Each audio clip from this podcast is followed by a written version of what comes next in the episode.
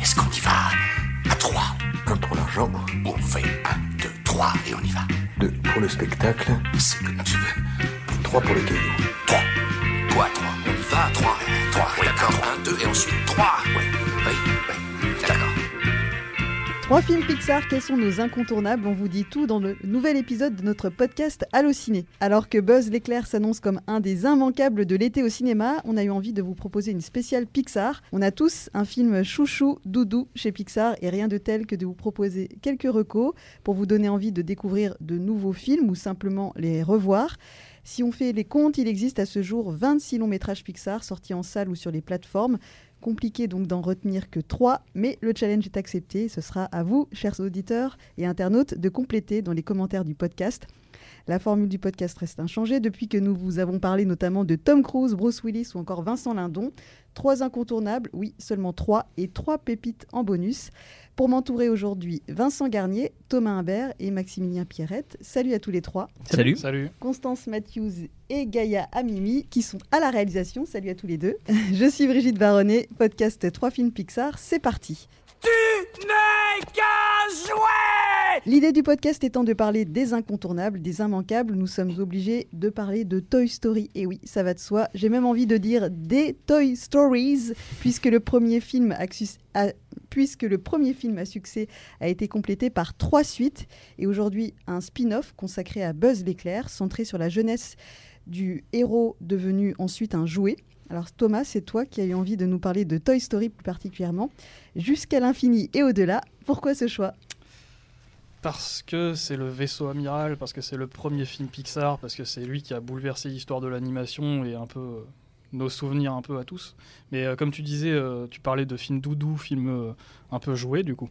Euh, moi, très perso, si je pars vraiment d'un point de vue personnel à la base, c'est un film qui m'a accompagné depuis mon- ma plus tendre enfance, puisque je suis né en 89, donc en 95, quand le film est sorti, j'avais pile l'âge qui, l'âge à peu près d'Andy, donc le petit garçon du film, quand le film est, est sorti. Et du coup, j'ai été accompagné par le 2 qui est sorti deux, deux ans plus tard, et le 3 où Andy part pour la- l'université à la fin.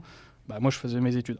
Donc forcément, bah, après, je, je mets un peu le cadre de côté parce que euh, je- on redira peut-être après pourquoi, mais je trouve que bah, c'est un très bon film. D'ailleurs, ils ont eu raison de le faire d'un point de vue financier puisqu'il a cartonné. Mais euh, c'est un peu un hors-série pour On moi. oublie Moi, je- presque qu'il y a un 4. Moi, j'ai dû Oui, vérifier c'est en vrai. préparant Bah, l'émission. J'étais là. c'est vrai. Bah, c'est un peu un épilogue en fait finalement. Voilà, exactement. Mais pour moi, le, le vrai arc narratif de Toy Story commence avec le premier et se termine avec le 3. Visuellement, ça, ça se vérifie très facilement avec le, le papier peint de la chambre d'Andy qui est une sorte de ciel bleu avec des nuages. Et à la fin, c'est un vrai ciel bleu puisqu'il est parti dans la vie. euh, Enfin, il a quitté le monde de l'enfance pour partir dans la, dans la vie réelle. Et donc, après, donc, si je, si je m'éloigne un tout petit peu de mon cas personnel et que je prends Toy Story d'un point de vue un peu plus euh, macro, c'est un film bah, qui, a, bouleversé l'histoire de l'animation, tout simplement, parce que c'est le premier film de l'histoire, euh, le premier film d'animation de l'histoire du cinéma en- intégralement en images de synthèse. Mais si on remet un petit peu le contexte de l'époque, euh, la seule façon de faire un film d'animation euh, à l'époque, c'était la façon Disney. Et donc c'était vraiment, il y avait un- une recette très précise. Et Pixar est arrivé à non seulement bouleverser la façon de parler au public, puisque c'est un film à la fois enfant et très adulte. C'est un film qui parle aux enfants parce que c'est des jouets, mais aussi c'est des personnages qui sont adultes, en fait, qui ont des problèmes d'adultes, euh, qui, qui se demandent comment on va s'occuper d'un enfant, comment euh, garder son travail. Et euh, dans le 3, c'est carrément qu'est-ce qu'on va faire quand le, le gamin va quitter la maison. Donc ça s'adresse très intelligemment aux enfants et aux adultes. C'est la première fois qu'un film d'animation familiale avait cette maturité, je trouve. Ça dénotait pas mal avec les contes de fées à la Disney, c'est autre chose. Et techniquement, c'est le tout premier film, de, comme je l'ai dit. hein, le- ça a complètement bouleversé l'histoire pour euh, bah, jusqu'à aujourd'hui. Si, aujourd'hui on va au cinéma et qu'on va voir un film d'animation et que c'est fait par, en image de synthèse, c'est grâce à Toy Story. J'ai été très long. Ouais, c'est justifié parce qu'effectivement, c'est un, un film révolutionnaire et qui euh, ensuite a, a, bah, fait des émules. euh, donc, euh, effectivement, c'était important de, le souligner. Peut-être un petit point box-office. Ce qui est intéressant, c'est que le, le film, euh, plus il y a eu de films, plus ils ont eu de succès. Donc, comme Mm. tu disais, ils ont bien fait de faire un 4. Le premier, qui était sorti en mars 96, a fait 2,7 millions d'entrées. Ensuite 4,5, ensuite 4,3, donc peut-être un tout petit peu moins, et 4,6 millions pour le 4 qui est sorti donc en, en juin 2019. Euh, je ne sais pas si vous vouliez ajouter quelque chose euh, Bah, au-delà, euh, de la, au-delà de la performance technique, il y a, euh, il y a un scénario excellent, et en particulier sur les, sur les trois films où il y a, où il y a une évolution des, des personnages. Et, et au-delà de ça encore, il y a, il y a une. Il y a une perfection au niveau des dialogues. Il on est capable de citer au moins, je sais pas, une dizaine de répliques cultes euh, autour, autour d'un film d'animation, ce qui, ce qui, à mon avis, n'est jamais arrivé avant. Non. À part Oh, maman est morte de Bambi. non, non, ça, ils ne le disent pas. Et puis surtout, on aime aussi bien les voix euh, françaises que les voix Ah oui, américaines, bien et sûr. encore plus les voix françaises. Très bonne précision. On salue euh, Richard, Darbois et Jean-Philippe puis Martin. Ouais, Et il n'y a pas que, il y a pas que, mais euh, Je dois réparer mes turbofusées. Vous marchez encore à l'ordinaire ou vous avez découvert la cristophusion Bah, on fonctionne euh, au pile alcaline. Oh Non, parce qu'en plus, c'est vrai que c'est euh, dans les films Pixar, je pense que c'est les films qui concentrent le plus de personnages cultes de, euh, de toute leur histoire. Alors que, ça, comme tu l'as tu l'as dit, Brigitte, ils ont quand même fait euh, plus d'une vingtaine de films. Mm. Mais genre, t'as as Woody et Buzz évidemment, mais t'as Rex, t'as t'as, euh, t'as Zigzag, le chien. le chien un peu euh, élastique, t'as la bergère, t'as as le, le cochon tilaire, Monsieur Patate et Madame Patate évidemment. Donc c'est ça en plus. Et en plus, ce qui est génial, c'est que c'est un, c'est que c'est une petite bande qui a grandi au fur et à mesure parce que euh, dans le 2, on a Jessie qui arrive, qui est un super personnage aussi, avec le cheval euh, pile poil. Donc vraiment, en plus, c'est euh, c'est une équipe qui est incroyable, vraiment de bout en bout. Ken et Barbie aussi. Ouais, bien sûr, exactement. Et ça, en général, c'est c'est un truc qui. Souvent, les, les films d'animation à gros budget comme ça se loupent enfin, facilement, en tout cas sur les, sur les personnages secondaires pour créer la fameuse petite bande. Elle n'est pas toujours euh, hyper attachante. Là, c'est c'est exemplaire. Donc on rappelle l'actualité, il y a Buzz l'éclair donc qui est lié euh, à ces quatre films, mais qui est donc un spin-off, donc on n'a pas besoin du tout d'avoir vu Toy Story euh, pour aller le voir. Et puis évidemment, si on a aimé Toy Story, on sera content de découvrir la genèse donc euh, du personnage de Buzz. En fait, c'est juste Ouais. pour préciser, c'est une ligne qui apparaît à l'écran au début du film. C'est en fait c'est le film que Andy, donc le petit garçon, a vu et qui lui a donné envie d'avoir le jouet Buzz l'éclair. D'accord. ouais. Vous allez voir, ce film a donné envie à, Andy de- d'avoir ce jouet. Voici ce film, vous allez le découvrir comme lui. C'est une bonne idée, je trouve. Et euh, je crois que bah, donc, Disney tient à ce que on dise que ça ne soit pas euh, voilà une suite ou que ce soit directement connecté. Donc on peut, euh, si vous avez des enfants en bas âge qui n'ont pas encore vu la- la Toy Story, vous pouvez les, les emmener sans problème. Et puis l'avantage avec cette émission, c'est que j'aime bien dire où on peut voir les films. Et là, bah, à chaque fois, je pourrais vous dire, c'est sur Disney+. Donc si vous si vous avez envie de les voir ou les revoir, bah voilà, vous avez juste à lancer. Euh, la plateforme puisque donc tous les films Disney et Pixar euh, s'y trouvent. Bah, surtout que Toy Story 4 vient d'arriver sur, sur Disney+, Ah donc bah le timing est parfait. Parfait. On va enchaîner euh, avec un deuxième film, et j'ai envie de dire euh, à table ou à table, avec un Pixar qui devrait vous mettre en appétit. Désolée Constance, je t'ai détruit l'oreille. Euh, un Pixar qui devrait vous mettre en appétit. J'ai nommé, j'ai nommé Ratatouille. Derrière ce mets gourmand se cachent les aventures d'un irrésistible rat. Oui, l'association n'est pas forcément évidente. Un rat qui a fait craquer près de 8 millions de spectateurs en août 2007 en France. Et parmi eux, il y a toi, Vincent, qui a choisi de nous parler de ce film Ratatouille. Ouais, exactement. C'est mon, euh, c'est Pixar préféré avec, avec Toy Story, évidemment, qui reste, euh, qui reste cher au cœur de tous les cinéphiles.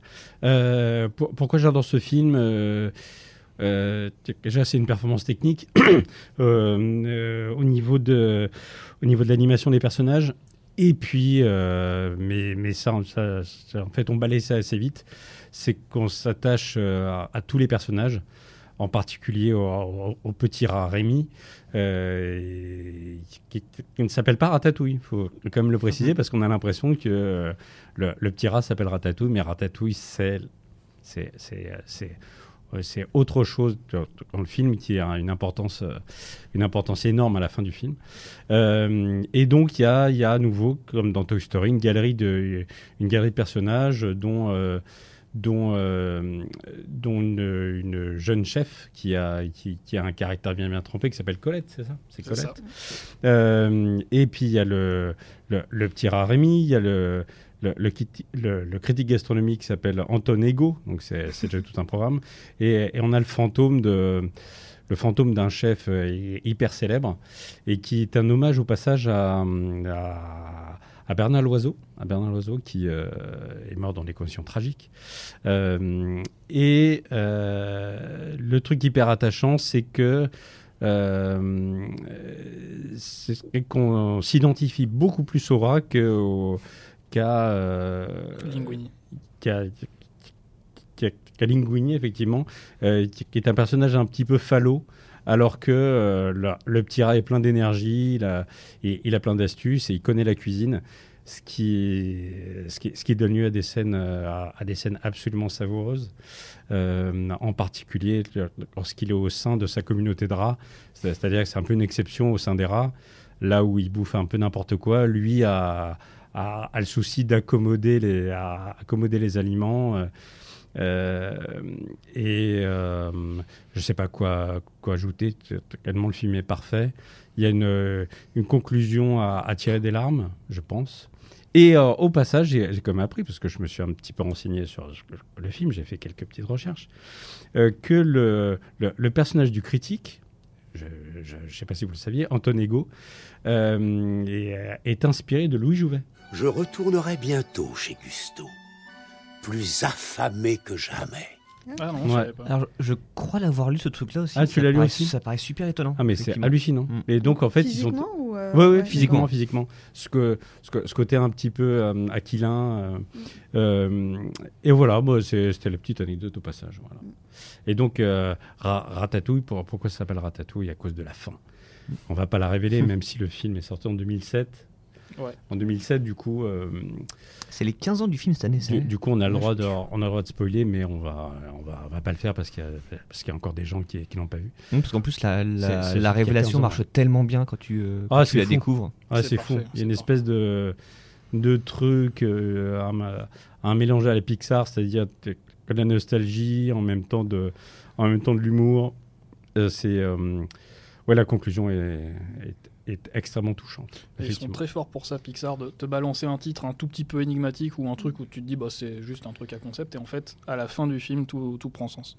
C'est ça c'est arrivé plusieurs fois, on en reparlera. je pense. Ouais, exactement. Et, et donc le film s'inscrit, pardon, excuse-moi, excuse-moi. Euh, il s'inscrit entre Cars et entre Cars et Wally, Mm. donc à, à l'époque où euh, à une période faste de, de, de Pixar, là où ils faisaient pas encore des suites et des c'est où il y a- il y avait pas cette espèce d'essoufflement qu'on a pu connaître euh, à, à- à une certaine période, quoi. Ils étaient en pleine bourre, comme on dit. Ouais. J'allais simplement demander si l'attraction existe encore, puisque Thomas, je sais que tu es un fan. Ah de- oui oui, euh, elle, est, elle est excellente d'ailleurs, je Ouais. vous la conseille si, si vous êtes de passage à Disneyland cette année. C'est une attraction unique au monde donc euh, c'est que à Disneyland Paris et c'est euh, c'est vraiment euh, c'est vraiment extraordinaire. Et ça, ça consiste en quoi? Il faut. Alors, il faut faire quoi? Je, je sais pas si j'emploierai les bons termes techniques parce que c'est vraiment un truc euh, d'avant-garde quoi, c'est unique.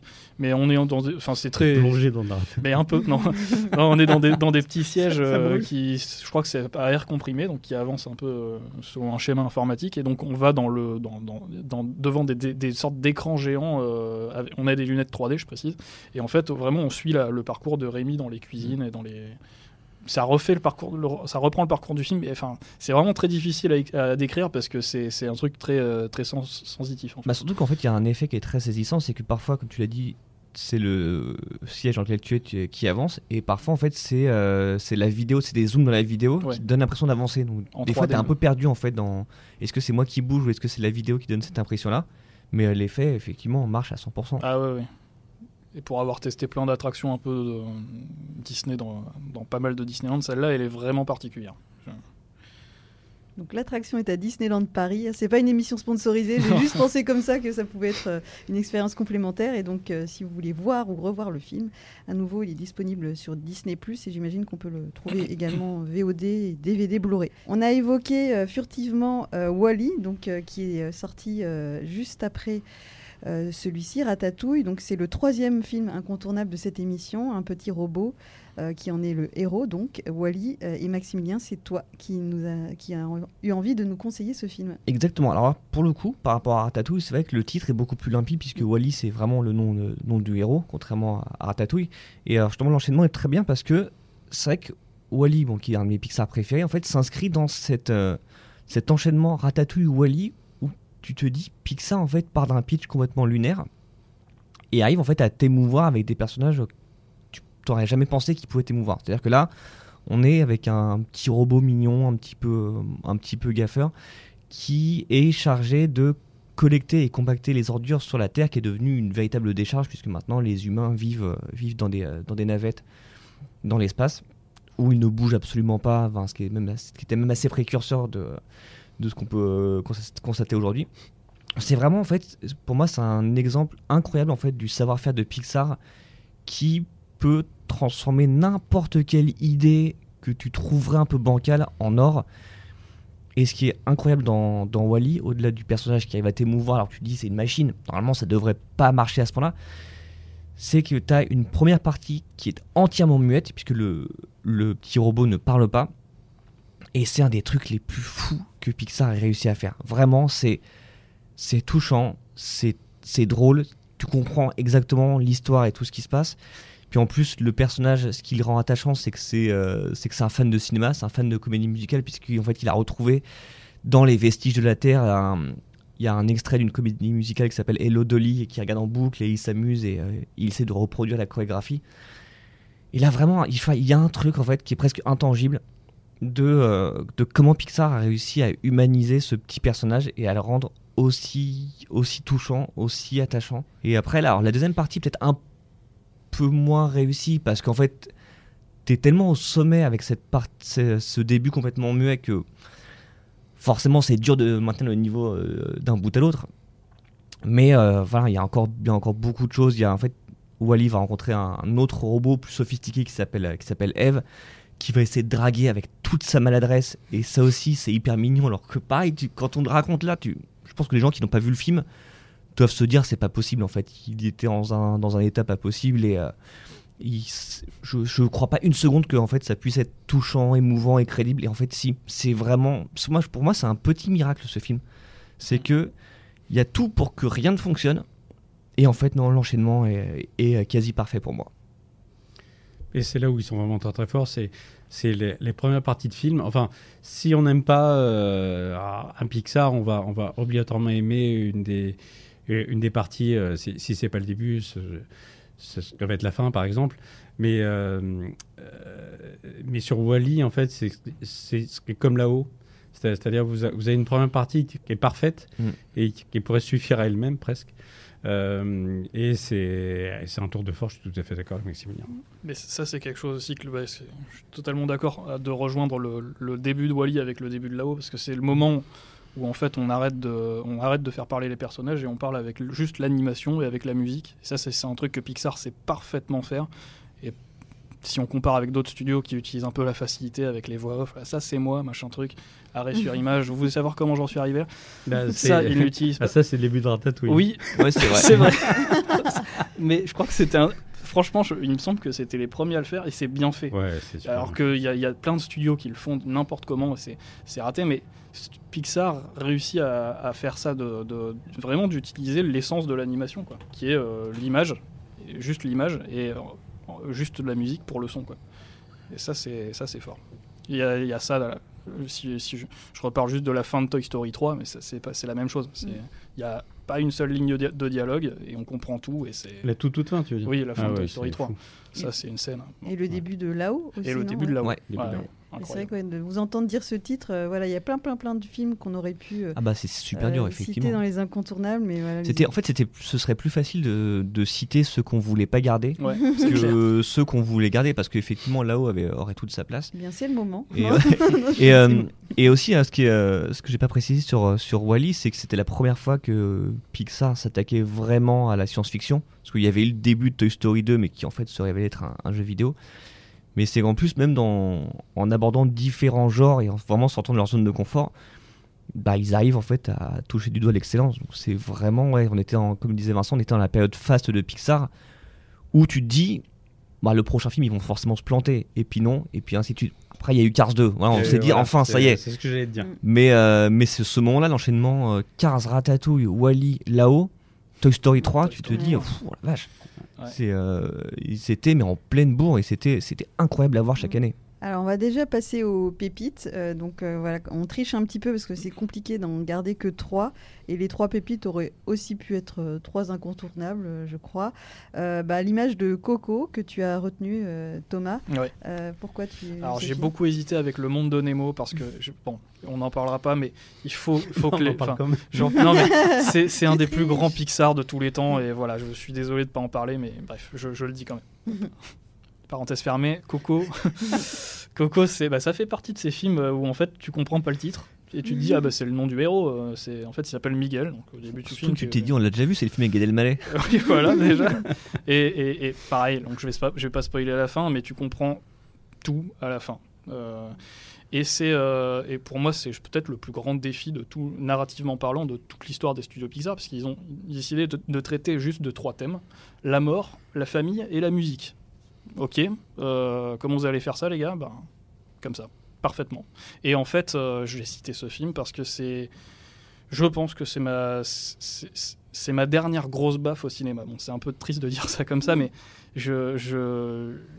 souvent, en- maintenant, en tant que fan aussi de Pixar et de Disney, et même de cinéma en général, on a peut-être des fois tendance à se dire Ah, mais si, c'était bien, à, se, convaincre soi-même que le film était bien.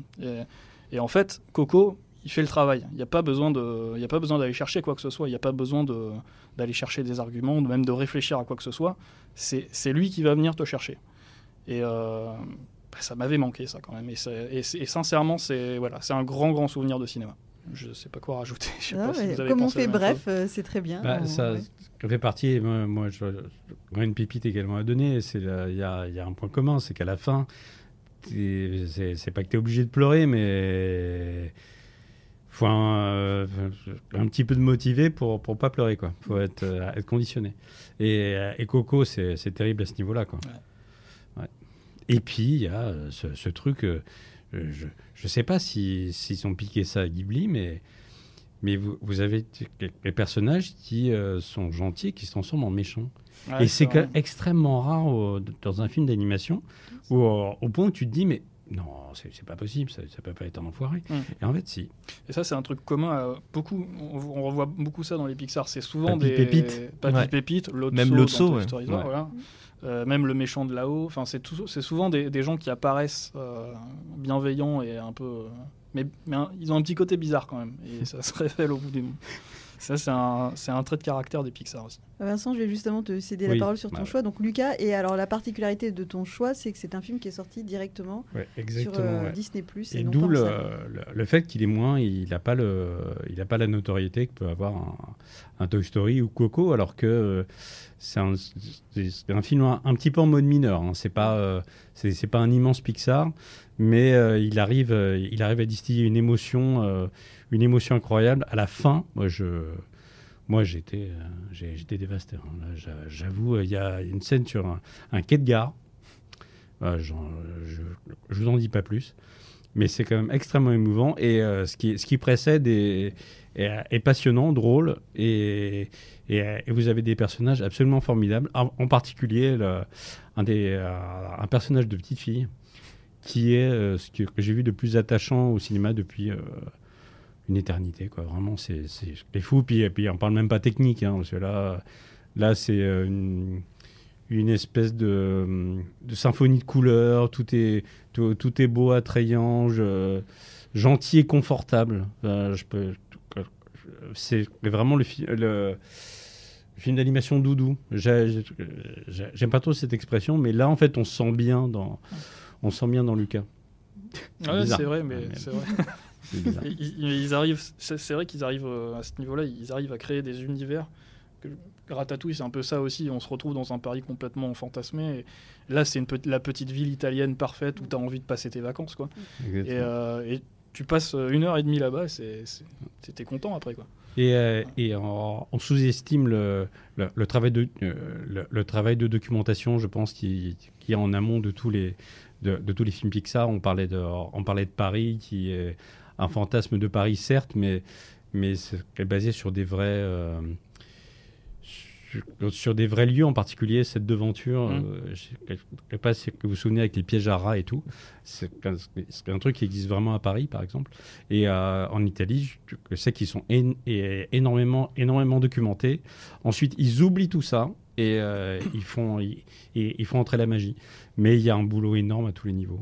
Mais, euh, mais Lucas, c'est vraiment la, la, la petite pépite qu'on ne connaît pas trop et à redécouvrir vraiment de, de toute urgence. Alors Max, ta pépite va aussi nous faire voyager, mais là j'ai un doute. euh, on c'est- est, c'est en Écosse, en ouais, on est beaucoup, on est un peu moins, oh, quoique on est même genre de distance que, que, que l'Italie. Ouais, c'est un film qui, euh, qui fête ses 10 ans cette année, euh, qui s'appelle Rebelle, qui est un Pixar que je trouve assez sous-coté, qui a des défauts aussi parce que je pense que c'est le résultat d'une production un peu chaotique. Ça devait être le premier long métrage Pixar réalisé par une femme. Et alors, comme ça arrivait à beaucoup de films euh, Pixar, en fait, ils se retrouvent des fois dans une impasse narrativement, ils doivent un peu tout reprendre à zéro ou presque. Donc là, ils ont un peu changé de direction, ils ont changé de, réalisateur. Et en fait, Rebelle, c'est un peu la première fois que Pixar déjà met en scène une héroïne et euh, il s'aventure sur les terres des princesses Disney. Puisqu'en fait, on a l'histoire d'une d'une princesse qui s'appelle Merida, donc qui est, qui est écossaise, qui a une chevelure rousse, mais qui est un défi technique à lui tout seul que je trouve mais génial. C'est vrai que j'ai passé tout le film à me dire, mais c'est fou. C'est en fait, on était un petit peu après Réponse qui, de Disney, qui était déjà même un, un sacré challenge. Et là, c'est là, tu te dis, c'est en fait à chaque fois, en fait, chaque nouveau Pixar, il y a toujours en fait un- une nouveauté euh, technique ou esthétique. Et là, les cheveux de Merida, mais c'est vraiment, tu te dis, mais enfin, j'étais, j'étais vraiment bluffé pendant tout le film. Et après aussi, ce qui m'a beaucoup plu, c'est que c'est un, j'aime beaucoup tout ce qui est euh, mythe et légende. Et là, ça, ça tourne autour de ceux de, de ceux de l'Écosse avec une histoire de famille et de malédiction qui est assez simple en soi, mais en fait, euh, c'est un, ouais, c'est un Pixar que je trouve assez différent de ce qu'ils ont pu faire par le, par le passé. C'est peut-être un Pixar qui est plus un film Disney qu'un film Pixar. Je pense que ça lui a été reproché. Je vois, pour moi, c'est pas trop un défaut non plus. Mais il y a, y a un savoir-faire, il y a, y a un humour aussi assez burlesque que, qui m'a beaucoup, euh, beaucoup marqué, qui m'a beaucoup fait rire.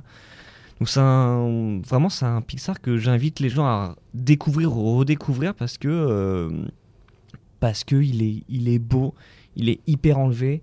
La musique est, super parce qu'évidemment elle s'inspire du folklore euh, écossais en la matière. Et puis il y y a une héroïne qui que je trouve absolument géniale.